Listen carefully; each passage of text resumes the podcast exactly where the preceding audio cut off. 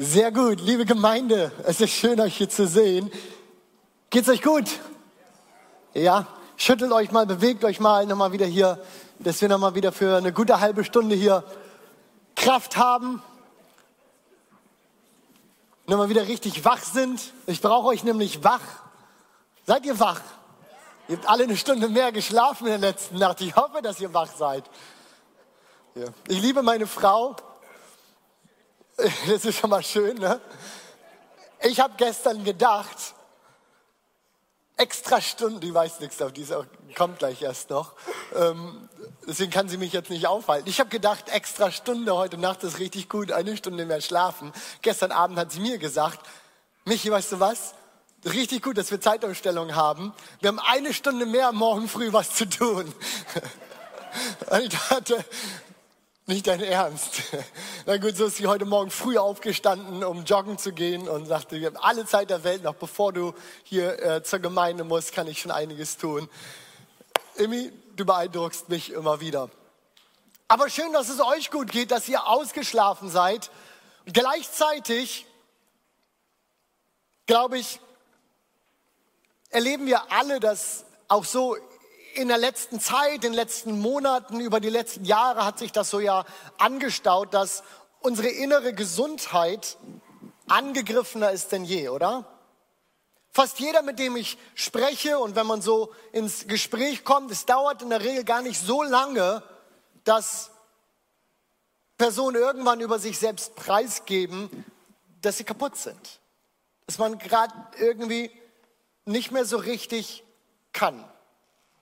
Und das ist auch kein Wunder, die letzten Jahre haben uns emotional so gefordert, so sehr gefordert, dass einige Psychologen ähm, von einer Art gesellschaftlichem Trauma sprechen. Die Pandemie hat uns über Monate, ja Jahre in so einen Ausnahmezustand katapultiert, der emotional richtig viel von uns gefordert hat. Wir waren ständig in, in Ausnahmesituationen. Und anstatt, dass sich die Welt danach wieder beruhigt und man so Sachen verarbeiten kann, irgendwie schauen kann, was hat das mit uns gemacht und wie können wir die Folgen jetzt irgendwie aufgreifen und uns darum kümmern, bleiben wir, kommen wir aus einem Ausnahmezustand in den nächsten. Ein Krieg in Europa, Putin droht mit dem Einsatz von Atomwaffen, explodierende Energie und Lebenshaltungskosten, die höchste Inflation in Deutschland hier seit der Nachkriegszeit und ob ich das Ganze jetzt kollektives Trauma bezeichne oder nicht, diese Beurteilung belassen wir mal den Psychologen. Und ich will heute auch gar nicht irgendwie der große Schwarzmaler sein hier und die äh, Weltuntergangsstimmung irgendwie prognostizieren. Nein, gar nicht. Aber ich denke, uns allen ist bewusst, dass wir die letzten Jahre in Bezug auf unsere innere Gesundheit nicht einfach ignorieren können. Wir können nicht so tun, als wäre nichts passiert und unser Leben einfach fortführen, als wäre alles ganz normal. Die meisten Leute, mit denen ich spreche, sagen mir, dass sie innerlich ausgelaugt sind, dass sie gestresst sind, überfordert vom Leben. Da, da ist etwas, was, wo, wo wir merken, das, das, hat uns, das hat uns geschlaucht. Aber wie gut, ihr Lieben, wie gut ist es zu wissen, dass wir auch in wilden Zeiten wie diesen einen Gott Jireh an unserer Seite haben, ein Gott, der uns sieht und versorgt, oder? Was für einen Unterschied macht das bitte in unserem Leben? Zu wissen, da ist ein Gott, der mich sieht. Und ja, fühlen wir uns kaputt und ausgelaugt und ist man gestresst? Ist diese Zeit total verrückt? Ja. Aber zu wissen, Dort ist ein Gott, der mich sieht, ein Gott, der versorgt. Ich glaube, das kann den Unterschied für uns machen, wie wir durch diese Zeit gehen. Jireh, Gott ist mein Versorger. Nora hat es gerade schon gesagt, das ist die Predigtserie, in der wir gerade sind. Und wenn wir hier von Versorgung sprechen, dann betrifft das nicht nur Lebensmittel. Konsumgüter, deinen Kontostand oder deine Heizkostenabrechnung, die wir im Blick haben, wenn wir sagen, Gott versorgt mich. Und dann Gott Jireh, er sieht auch und den inneren Zustand unserer Seele. Er sieht, wie es uns im Inneren geht. Er sieht, wie es uns als Menschen ganzheitlich geht und er will uns einen Frieden geben, der unser Innerstes regiert, der uns in den wildesten Stürmen des Lebens ruhig sein lässt. Er will uns einen Frieden geben, der uns in Not und in Leid Hoffnung sehen lässt. Ja, so hat Jesus uns das, wisst ihr, so hat Jesus uns das versprochen, bevor er von dieser Welt gegangen ist, sagt er in Johannes 14, auch wenn ich nicht mehr da bin, das ist ja das, was er den Jüngern in Aussicht gestellt hat. Dieser Zeitpunkt wird einmal kommen, dass ich nicht mehr hier bin bei euch. Wenn ich nicht mehr da bin, wird doch der Friede bei euch bleiben. Ja, meinen Frieden gebe ich euch. Einen Frieden, den euch niemand sonst auf der Welt geben kann. Deshalb seid nicht bestürzt und habt keine Angst. Ein Friede, so drückt es der Apostel Paulus aus, der all unser Verstehen übersteigt, wird eure Herzen und Gedanken bewahren. Er wird sich drum kümmern, für sie sorgen, weil ihr mit Jesus Christus verbunden seid. Was für eine Verheißung, oder? Was für ein Versprechen, das Jesus uns hier gegeben hat. Hast du dich schon mal gefragt, warum wir uns dann so häufig mit so viel weniger zufrieden geben? Warum unser Leben oftmals viel mehr so aussieht, dass wir so das innere Hamsterrad surfen, als dass wir in dieser Frieden, diesem Frieden oder in dieser Ruhe, die Jesus versprochen hat, leben. Ich habe mich das manchmal gefragt schon, warum, das, warum ich mich damit zufrieden gebe. Warum ich einfach glaube, dass das Leben so ist und dass Zeiten verrückt sind und alles nun mal crazy ist. Wenn Jesus doch versprochen hat, dass dort ein Friede ist, der mein Inneres regiert. Ein Friede, der mich in Stürmen ruhig sein lässt.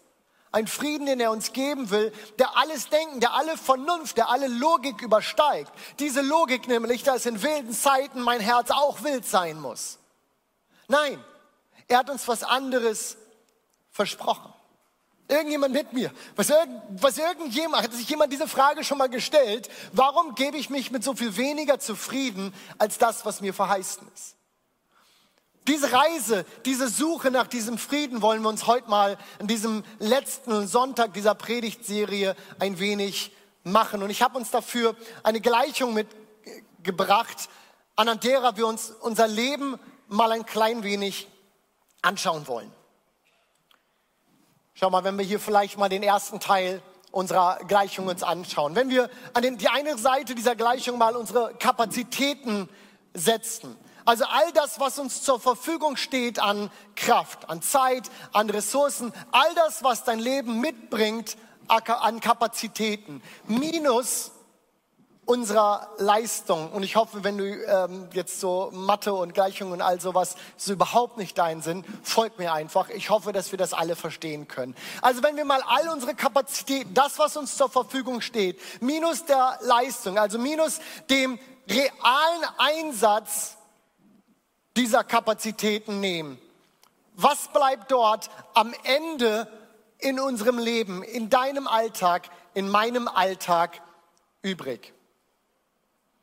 Wenn wir ganz ehrlich mit uns sind, wenn wir ganz ehrlich mit uns sind, müssen wir doch hier als Ergebnis hinschreiben für unseren Alltag, mein Alltag 0,0 von dem, was mir zur Verfügung steht, was mir gegeben ist an Zeit, an Einsatz, an Ressourcen, an Geld, an, an, an Kraft, die ich jeden Tag habe, minus das, was ich regelmäßig von diesem Kapazitätskonto abziehe, dann bleibt bei mir über viel zu oft 0,0. Unsere Leben sind so selbstoptimiert und durchgetaktet, dass wir laufen müssen wie ein Uhrwerk. Und wehe, wehe dir, das oder du funktionierst mal nicht. Dann gerät alles auseinander. Nun möchte ich heute Morgen mal behaupten für uns hier und diese These in den Raum stellen, dass wir nicht so geschaffen sind. Dass wir nicht geschaffen sind, um so zu funktionieren. Dass alles so aufeinander abgestimmt sein kann, dass du läufst, funktioniert wie ein Uhrwerk und wenn das passt, dann passt's. Aber lass irgendwas dazwischen kommen und alles geriet auseinander, weil du deine Kapazitäten minus das, was du davon tagtäglich abrufst, immer bis auf Null fährst. Die Reserve, alles bis auf Null fährst. Ich will behaupten, dass wir nicht so geschaffen sind. Folgt man diesem Gedanken ein klein bisschen. Wenn wir in die Bibel schauen, in die Schöpfungsgeschichte, dann lesen wir, dass Adam, und ich denke, viele von uns wissen, dass am sechsten Tag geschaffen wurde. Während der arbeitsreichsten Zeit der Schöpfungsgeschichte, nämlich den ersten Tagen, als Gott alles Mögliche hier schafft und macht und Himmel und Erde trennt und Wasser und Tiere und Pflanzen und, und den ganzen Krams hier, da war Adam überhaupt noch nicht da. Gottes siebter Tag, an dem er bekannterweise von aller Arbeit ruhte, war also Adams erster Tag. Während Gott, so hat es der chinesische Prediger Watchman niemals formuliert, während Gott sechs Tage wirkte, um sich dann seiner Sabbatruhe zu erfreuen, stand in Adams Dasein der Sabbat am Anfang. Bevor Gott ruht, wirkt er. Der Mensch aber muss, um in Einklang mit Gott zu sein, zuerst in Gottes Ruhe eingehen. Erst dann kann er wirken.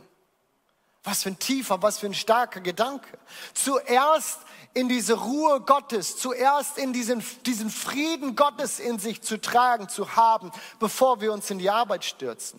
Nicht alles einsetzen, was uns zur Verfügung steht mit sechs von sieben Tagen in der Woche auskommen, mit nur 90 Prozent deines Einkommens auskommen. Letzte Woche hat Matthias über den Zehnten gesprochen. Hör dir die Predigt unbedingt nochmal an, solltest du das verpasst haben. Ihr, ihr merkt vielleicht schon, hier wiederholt sich ein Prinzip von nicht alles einsetzen von dem, was da ist.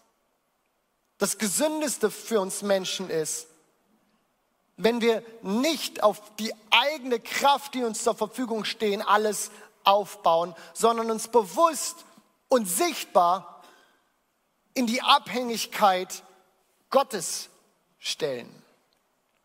Und deswegen, ich will nochmal auf unsere Gleichung zurückkommen, glaube ich, muss eine gottvertrauende Gleichung ein wenig anders aussehen als das, was ich uns hier gerade gezeigt habe. Ich glaube, dass sie so aussehen sollte. Kapazität, also all das, was uns zur Verfügung gestellt ist, all das, was du in deinem Leben mitbringst, an Zeit, an Kraft, an, an Möglichkeiten, an Talenten, an Geld, an all das, was dir gegeben ist, minus die Leistung, das, was wir wirklich abrufen, immer wieder, in, in einem ganz normalen Rhythmus von, von, von, von diesen Kapazitäten, die uns zur Verfügung gestellt sind, glaube ich, dass am Ende der Gleichung stehen müsste Reserven. Ich glaube, dass wir in unserem Leben genau das brauchen. Ich behalte Spielraum, Reserven, Puffer. Ich behalte Luft zum Atmen in meinem Leben, die ich brauche. Wofür? Um zur Ruhe zu kommen. Ich brauche Reserven, Dinge, die ich nicht von vornherein verplane, um Gott reden zu hören. In der Hektik meines Alltags ist das nämlich so schwierig.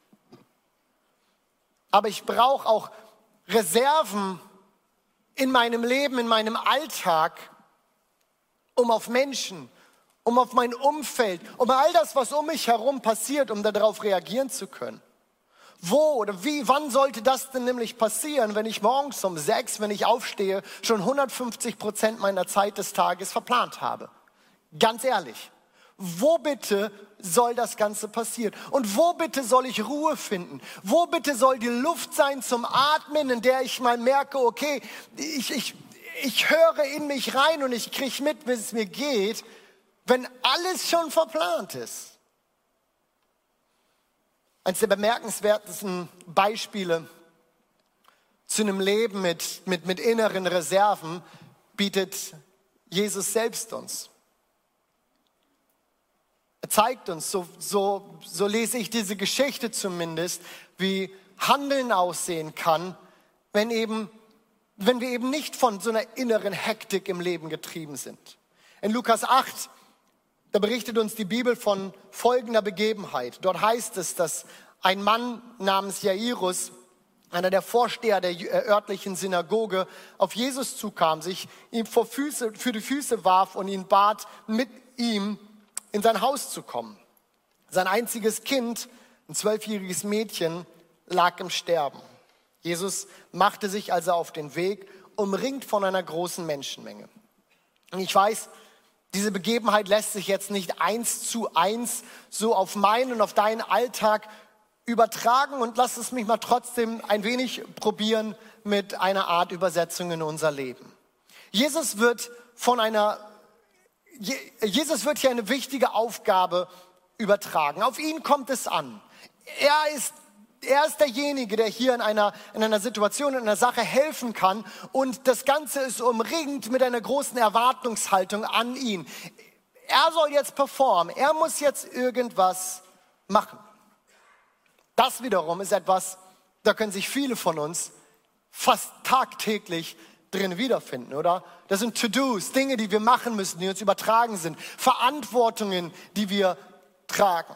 Kinder, die von der Schule abgeholt werden müssen. Und wenn du das nicht tust, du, du musst es tun. Es bleibt dir nichts anderes übrig. Leistung, die auf der Arbeit erbracht werden muss. Es wird erwartet, dass du dein Leben im Griff hast, dass du Zeit mit der Familie verbringst, gleichzeitig dich auch am besten noch vernünftig und mit einem gewissen Maß an Kapazität und Zeit in die Gemeinde mit einbringst. Dabei darf natürlich die Arbeit nicht vernachlässigt werden, die ja auch noch auf dir zukommt. Weil wir in Deutschland leben, muss dein Auto gewaschen sein und bitte die Fenster geputzt. So viele Dinge, die, die, die wir handeln müssen, die, die immer wieder da sind, die, die uns irgendwo übertragen sind und gleichzeitig Erwartungen an uns gestellt, dass wir das ja bitte irgendwie erfüllen. Und noch jetzt, passt auf, jetzt crasht das echte Leben hier in diese Jesus-Szene, die wir gerade gelesen haben. Und ich finde das so sinnbildlich für unseren Alltag. Okay, da sind die Dinge, die haben wir jetzt und wir, wir handeln, wir jonglieren die die ganze Zeit. Und jetzt passiert Folgendes. Da ist eigentlich schon so viel los. Ne? Jesus ist auf dem Weg in ein Haus, um ein Kind das Leben zu retten. Und jetzt heißt es inmitten. Das ist immer schwierig, wenn ein Satz mit inmitten anfängt. Dann seid immer auf der Hut. Inmitten der dicht gedrängten Menge befand sich auch eine Frau, die seit zwölf Jahren an Blutung litt. Sie hatte ihr ganzes Vermögen für Ärzte ausgegeben und war dennoch nicht geheilt worden. Nun näherte sich Jesus, sie sich Jesus von hinten und berührte den Saum seines Gewandes. Augenblicklich hörte die Blutung auf. Wer hat mich berührt? fragte Jesus. Und alle stritten ab, ihn berührt zu haben. Und Petrus meinte, Meister, hier sind doch so viele Menschen. Doch Jesus sagte, nein, jemand hat mich absichtlich berührt. Ich habe doch gespürt, dass eine heilende Kraft von mir ausging. Mitten in diese wichtige Mission von Jesus platzt diese andere Not. Genauso wie in meinen, in deinen wichtigen Alltag ständig immer wieder Dinge reinplatzen, unvorhergesehene Dinge, mit denen wir nicht gerechnet haben. Ist dir schon mal aufgefallen? Die lieben, können alle Eltern sich mal kurz melden und zeigen, ist euch schon mal aufgefallen, dass Kinder immer krank werden, wenn es gerade nicht passt? Oder? Ist euch schon mal aufgefallen, dass die Spülmaschine immer kaputt geht, wenn sie voll ist? Immer wenn die Dinge gerade nicht passen oder dass deine Freunde dich brauchen oder äh, irgendwie Hilfe brauchen, wenn eine Woche so rappelvoll ist, dass du schlechten Gewissens absagen oder Nein sagen musst. Es beeindruckt mich, wie Jesus in diesem Moment mit dieser Situation umgeht. Obwohl seine Mission so wichtig war, ich würde sogar sagen, so viel wichtiger war als das, was, was uns in der Regel beschäftigt, hält er an dreht sich um und sucht diese Frau, deren Not er gerade gespürt hat. Er hält an und die ganze Menge ja wahrscheinlich mit ihm denkt, was, was ist hier gerade passiert? Er dreht sich um und er sucht diese Frau. Ich kann mir die Verwirrung in den Blicken der Leute so, so innerlich vorm Auge vorstellen. Was um alles in der Welt kann gerade so wichtig sein, Jesus, dass du diese Frau suchst, die dich hier gerade angefasst hat. Du bist auf dem Weg zu diesem Kind, das deine Hilfe braucht. Können wir uns vorstellen, wie der Vater dieses Kindes, Jairus, sich gefühlt haben muss? Der, hat doch, der ist doch innerlich explodiert, oder? Da, da ist die Hoffnung so nah. Da ist Hilfe im Anmarsch. Und dann hält Jesus einfach an und sucht eine Frau in der Menge, die schon Hilfe bekommen hat.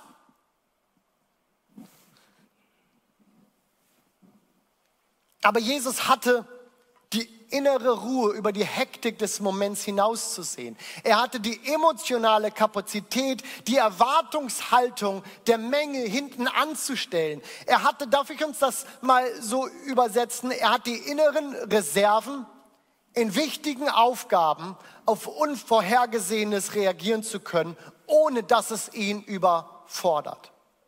Darf ich uns das nochmal so sagen? Er hatte die inneren Reserven, in seinen wichtigen Aufgaben auf Unvorhergesehenes reagieren zu können, ohne dass es ihn überfordert. Ich stelle für mich selbst fest und auch aus den Gesprächen mit vielen Leuten, die ich habe und auch gehabt habe in den letzten Monaten, dass mir, dass uns diese inneren Reserven oftmals fehlen. Und das Einfachste wäre jetzt natürlich, das Problem, die, die Herausforderung in den äußeren Umständen zu sehen. Natürlich war die Pandemie fordernd und anstrengend und natürlich haben wir jeden Grund dafür, kaputt zu sein und zu sagen, ey, ich bin am Limit. Wirklich. Ich, ich, ich laufe, ich arbeite bei 110 Prozent. Was willst du von mir? Natürlich hätten wir die Möglichkeit, jetzt hier die Probleme zu sehen. Das Leben ist noch nie so schnelllebig gewesen. Noch nie hat unsere Gesellschaft so viel Informationen und, und, und, und Nachrichten vergleichen und gleichzeitig Möglichkeiten gehabt wie in dieser Zeit. Ich könnte so viele Sachen heranziehen, die erklären, warum es uns geht, wie es uns geht. Aber hilft uns das weiter? Ich befürchte nicht. Nein, ich glaube, dass wir lernen müssen, Gott in allen Lebensumständen Raum Bewegungsfreiheit, Leben, Reserven einzuräumen und darauf zu vertrauen, dass selbst wenn ich nicht alles einsetze von dem, was mir gegeben wird, dass er mich versorgt. Und um das konkret zu machen, was ich meine und wovon ich rede, wollen wir uns noch mal ein paar Bereiche dazu anschauen, auf die ich das gerne übersetzen würde. Seid ihr noch dabei? Seid ihr noch sehr gut. Der erste Bereich, den ich hier benennen würde, weil die Bibel ihn in diesem Kontext eben explizit hervorhebt, das sind unsere Finanzen. Über diesen Bereich haben wir in den letzten Wochen schon gesprochen, schon mehr als einmal gesprochen, deswegen werde ich den hier nur ganz kurz streifen. Aber Reserven bedeuten in Bezug auf Finanzen für mich ganz persönlich, so zu planen, so zu leben, dass am Ende des Monats noch Geld auf dem Konto ist. So simpel, so schwierig, aber im Grunde auch so simpel. Und das nicht, um reich zu werden, das, das nicht auch, um, um, um irgendwie Geld zu sparen für irgendwas Bestimmtes oder Besonderes, so klug und so weise das auch ist. Und ich kann jedem nur empfehlen, das zu machen. Sparen ist eine gute Sache. Aber das ist nicht die Motivation, warum wir das in diesem Kontext tun sollten. Ich glaube, dass wir Reserven in Bezug auf unsere Finanzen brauchen, weil wir in dieser inneren Haltung leben wollen, dass wir sagen, nein Gott, du bist A, der, der mich versorgt und wer weiß, wozu du mich gebrauchen möchtest. Mir ist gegeben, also will ich die Möglichkeit haben, wieder zu geben. Wer weiß, was oder wen Gott mir diesen Monat über den Weg schickt. Wir brauchen Reserven in unseren Finanzen. Heute möchte ich den Schwerpunkt aber vor allem auf andere Bereiche setzen, für die wir genauso Gott Vertrauen brauchen wie in unseren Finanzen. Deswegen der zweite Bereich, von dem ich glaube, dass wir mit Reserven in unserem Leben leben sollten, das ist vielleicht gar keine ganz große Überraschung, aber das ist unsere Zeit. Mir persönlich fällt das nicht leicht. Überhaupt nicht leicht. Nicht alles, was mir in Zeit gegeben ist, zu verplanen. Ich liebe Produktivität, ich liebe Effizienz. Ich koste meine Zeit gerne voll aus. Doch wenn ich so lebe, ohne das immer wieder zu reflektieren und, und auch, auch, auch einen, einen Maß da drinne zu finden, arbeite ich mich in ein Lebenstempo rein, das nicht gesund ist. Ein Lebenstempo, das auf den ersten Blick vielleicht funktionieren mag, aber nur wenn ich mich auf meine Sache hundertprozentig äh, hundertprozentig konzentriere. Und lass mich versuchen, das mal an einem Bild ein wenig zu verdeutlichen. Wir sind alle schon mal schnell auf der Autobahn gefahren, oder? Schon mal auf der Autobahn gefahren. Wenn du den Blick nach vorne richtest, nach vorne aus, aus, aus, aus der Windschutzscheibe rausschaust, siehst du alles klar und deutlich. Das heißt, wenn du den Fokus auf das setzt, was vor dir ist, was, was deine Aufgaben sind, du siehst alles klar und deutlich. Sobald du den Blick aber zur Seite wirfst, seitlich aus dem Fenster schaust, ich habe jetzt mal ein Bild mitgebracht, sieht alles so aus, oder? Alles wird verschwommen. Wir sehen nichts mehr klar. Und ich glaube, dass wenn wir in einem so hohen Lebenstempo leben, in dem es gerade so funktioniert, dass, dass wir unsere Sachen im Blick haben können, dass genau das passiert. Alles andere um uns herum wird nebensächlich. Alles andere um uns herum, wir kriegen das nicht mehr richtig mit. Doch ich glaube, dass wir nicht dazu berufen sind, nur die unseren Sachen zu sehen. Nein, ich glaube, dass wir dazu berufen sind, auch unser Umfeld mitzukriegen. Der Hand, die Hand des Nachbarns zu sehen, die er dir entgegenstreckt. Die Hilfe deines Bruders, deines Schwesters mitzukriegen, wenn sie da ist. Ja, träumen wir nicht von einer Kirche, die Einfluss nimmt in der Gesellschaft? Das ist das, was wir sagen in unserer Vision. Und nun müssen wir unser Umfeld dafür auch mitkriegen, um das erstmal sehen zu können. Ein zu hohes Tempo in unserem Leben. Mag unsere Zeit, mag all das vielleicht voll auskosten. Aber ich glaube nicht, dass wir dafür geschaffen sind.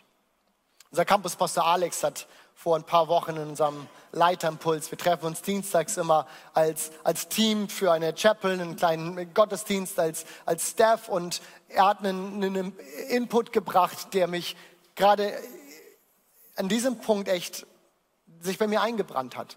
Er hat erzählt, dass er kürzlich sich eine, eine recht absurde Frage gestellt hat.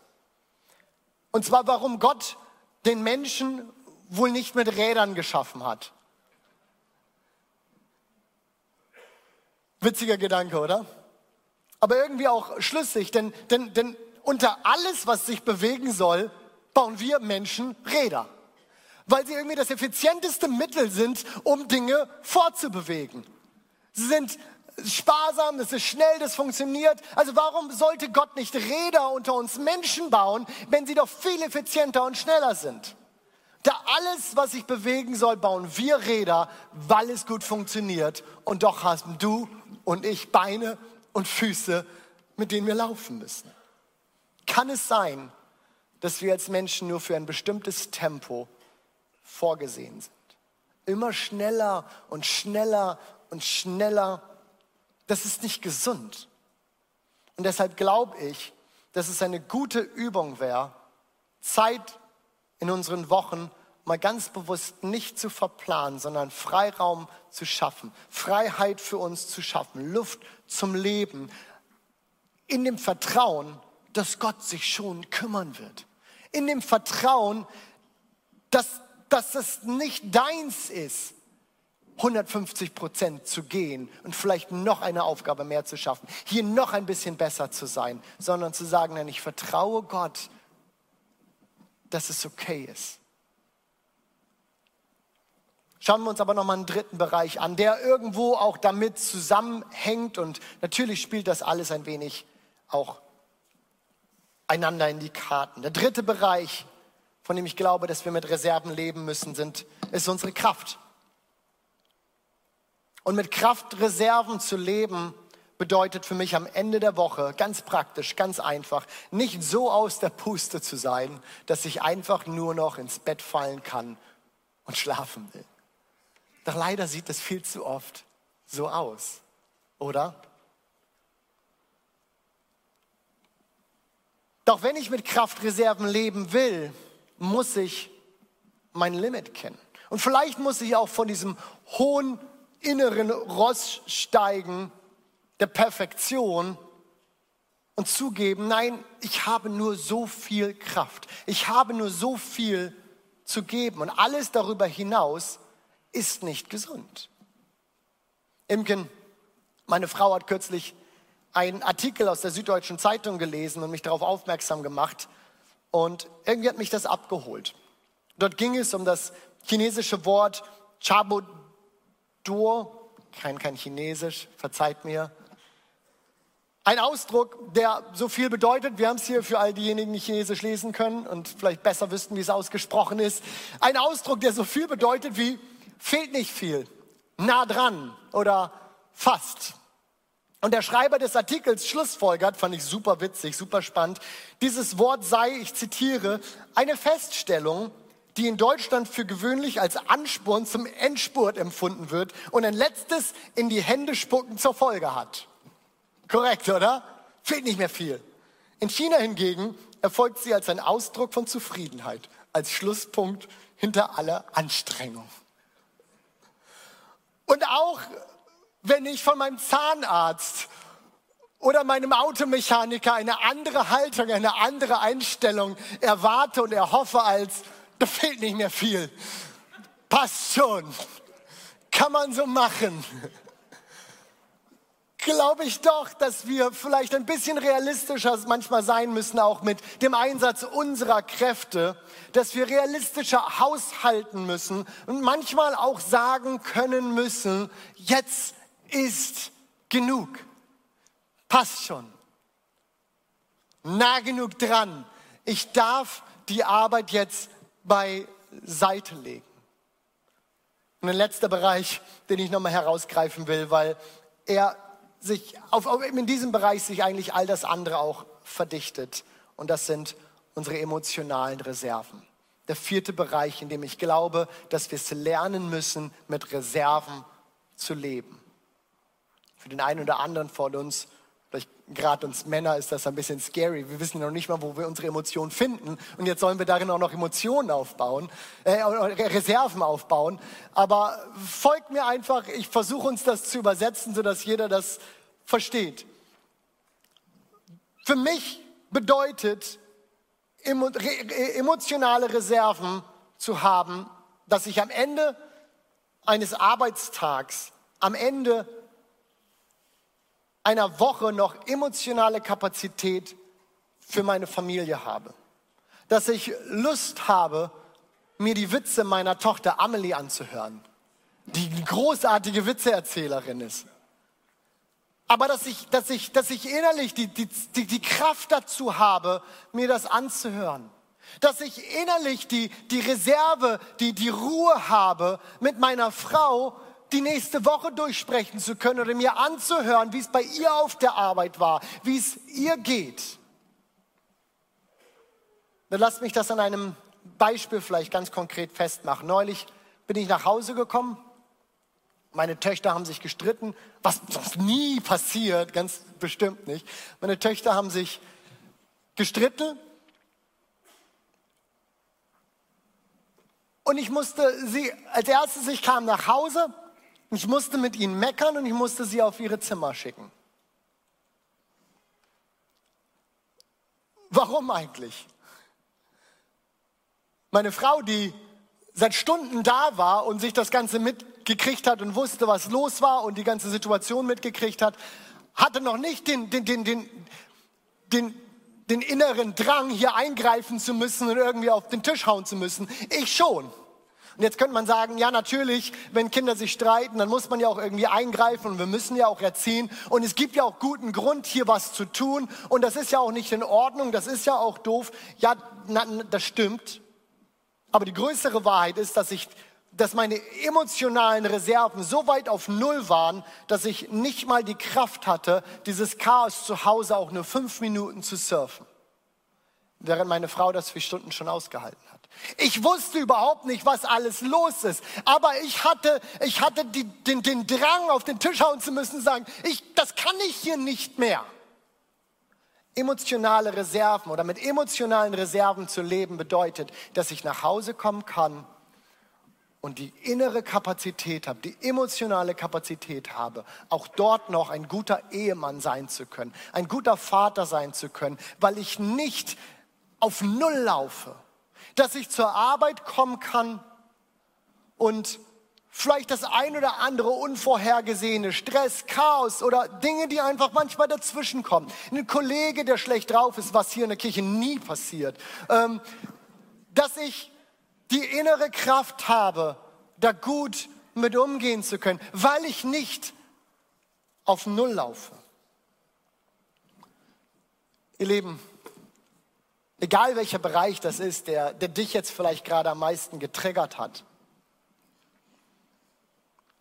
Vielleicht hast du dich bei dem einen oder anderen ertappt gefühlt und hast gesagt, ja, ich, mit meiner Zeit und Kraft laufe ich immer bei unter Null. Oder emotionale Reserven habe ich noch nie aufgebaut. Ich, ich flippe immer gleich aus, wenn irgendwas passiert. Ich denke, wir alle erkennen, dass weniger Hektik und mehr Reserven unserem Leben gut tun würden, oder? Dass es uns gut tut. John Ortberg ein amerikanischer Autor schreibt in seinem Buchklassiker Das Leben, nach dem du dich sehnst, dass Hektik unser Leben sogar noch auf einer ganz anderen Ebene beeinflusst. Er schreibt, das bedrohlichste Syndrom der Hektikkrankheit ist die verringerte Fähigkeit, andere Menschen zu lieben. Weil Liebe und Hektik grundsätzlich nicht miteinander vereinbar sind. Liebe braucht immer Zeit und Zeit ist etwas, was eilige Menschen nie haben. Und ich würde das, was er hier schreibt, das, was er sagt, ich würde es noch ergänzen, indem ich sage, und es beeinflusst so massiv unsere Beziehung zu Gott. Weil Hektik, weil Stress, weil Nullreserven ausklammern, dass ich im Leben nicht alles im Griff habe, dass ich nicht alles unter Kontrolle habe. Und ich brauche und das ist ein Bekenntnis hier heute Morgen. Ich brauche diesen gute, diese gute und diese, diesen gesunden Bezugspunkt zu meinem Gott, in dem ich Geschöpf sein darf und in dem er Schöpfer ist, in dem ich den Zuspruch von Gott vertrauensvoll entgegennehmen kann. Er ist Jireh, er ist Gott, der mich versorgt, er ist der Gott, der mich sieht und ich muss nicht alles aus eigener Kraft schaffen, denn ich habe da jemanden an meiner Seite, der sich um mich kümmert. Ich glaube, dass Hektik und dass dieser Drang, alles hinkriegen zu müssen, auch ein Symptom dafür ist, irgendwo, dass wir Gott nicht vertrauen, dass er das doch auch mit macht. Amen. Darf ich uns einladen, aufzustehen? Ich habe uns am Anfang gesagt, dass Jesus uns Frieden versprochen hat. Für diesen Frieden will ich gleich mit uns beten. Er hat uns Frieden versprochen. Ja, es heißt, wenn ich, Jesus, nicht mehr da bin, dann nicht, es könnte passieren, dass dort ein Friede kommt oder sowas. Nein, es heißt, er, er wird der Friede bei euch hier auf der Erde bleiben. Aber ich denke, uns allen ist klar, er, er zwängt uns diesen Frieden nicht auf. Das ist nichts Unfreiwilliges, was in unserem Leben passiert. Und du hast dich gewehrt und sonst wie irgendwie versucht, dass das nicht passiert und dieser Frieden war am Ende doch da. Denn er zwingt uns diesen Frieden nicht auf. Wir müssen dafür Raum schaffen. Reserven. Wir müssen unser Leben auf eine Art und Weise leben, die sichtbar nach außen macht, dass wir Gott vertrauen, weil wir Raum schaffen, indem wir Gott sagen, hier darfst du jetzt tun und wirken. Und ihr Lieben, gleichzeitig ist die Verheißung Jesu, dass er uns diesen Frieden schenken will, ja geknüpft an unsere Beziehung zu ihm. Er wird uns das geben, wenn wir diese Beziehung zu ihm haben. Ja, der Psalmist schreibt, wie der Hirsch schreit nach frischem Wasser, so schreit meine Seele nach Gott. Ich glaube, dass jeder Mensch diesen inneren Schrei nach Gott hat. Aber dass er Beantwortung findet, wenn wir Jesus in unserem Leben gefunden haben. Wenn wir diesen Retter Jesus in unser Leben eingeladen haben. Und ich glaube, dass wir uns so viele Pausen in unser Leben einbauen können, dass wir aufhören könnten zu arbeiten, dass wir aufhören könnten, Dinge zu tun. Wenn am Ende diese Beziehung zu Jesus, der uns diesen Frieden geben will, wenn die nicht da ist, wenn du dein Leben mit Gott nicht ins Reine gebracht hast, dann wird deine Seele an diesem Punkt immer durstig bleiben. Und so glaube ich, dass es ein ganz wichtiger Punkt, ein Lernpunkt für uns ist, Pausen in unserem Leben einzubauen, Reserven zu schaffen, nicht alles auszugeben, sondern zu sagen, hier ist der Raum, wo ich Gott brauche und gleichzeitig das Wissen, dass ich eben Gott brauche. Und so will ich fragen, ob Menschen hier sind, die sagen, ja, ich merke in meinem Leben, dass ich diesen Frieden brauche, aber mir fehlt noch diese Beziehung zu Jesus. Ich kenne Jesus nicht als meinen Herrn und Retter aber ich würde das heute Morgen gerne ändern. Ich will dich bitten, dass du mir gleich kurz deine Hand zeigst, weil es ich gerne für dich beten möchte und weil das vielleicht ein ganz bewusster Punkt der Entscheidung für dich ist, heute Morgen zu sagen, ich brauche diesen Frieden und ich glaube, dass ich ihn in Jesus finde. Dann ist das heute dein Morgen, es ist dein Tag. Und das, was ich machen möchte, ist ein kurzes Gebet sprechen, indem wir einfach Gott unsere Herzen öffnen und sagen, Jesus, ich will mit dir leben. Und ich brauche diesen Frieden in meinem Leben. So will ich fragen, ob jemand hier ist heute Morgen, der sagt, ja, das, das will ich. Ich brauche diesen Frieden und ich will Jesus mein Leben geben. Dankeschön. Ja, Dankeschön, Dankeschön, Dankeschön, Dankeschön, ja, Dankeschön. Es ist so großartig, die Entscheidung, die du triffst, es ist so großartig und, und vertraue darauf, dass Gott dir genau das geben will. Und Kirche, lass uns gemeinsam ein Gebet sprechen. Wir stimmen da alle mit ein. Ich spreche das vor. Ein kurzes, einfaches Gebet und ihr betet nach. Wir sprechen, Jesus, ich danke dir, dass du am Kreuz alles für mich getan hast. Du bist gestorben und wieder auferstanden, damit ich leben kann. Und ich will deinen Frieden in meinem Leben haben weil ich in der Hektik, in der ich lebe, nicht mehr leben will. Sei du Herr in meinem Leben. Ich brauche dich. Ich will dir folgen, dir gehorsam sein. Von jetzt an, für immer. Amen. Amen. Komm, lass uns einen großen Applaus geben für jede Entscheidung, die gerade getroffen wurde. Hey, und Gleichzeitig will ich uns als Gemeinde einladen, auch wenn wir jetzt nochmal in ein Lied gehen, wo wir Gott anbeten, wo wir unsere Herzen auf ihn ausrichten, dass du für dich selbst vielleicht ein Gebet sprichst und sagst, Gott, ich brauche deinen Frieden. Ich brauche deinen Frieden und ich ordne mich deinen Wegen unter. Denn so passiert das.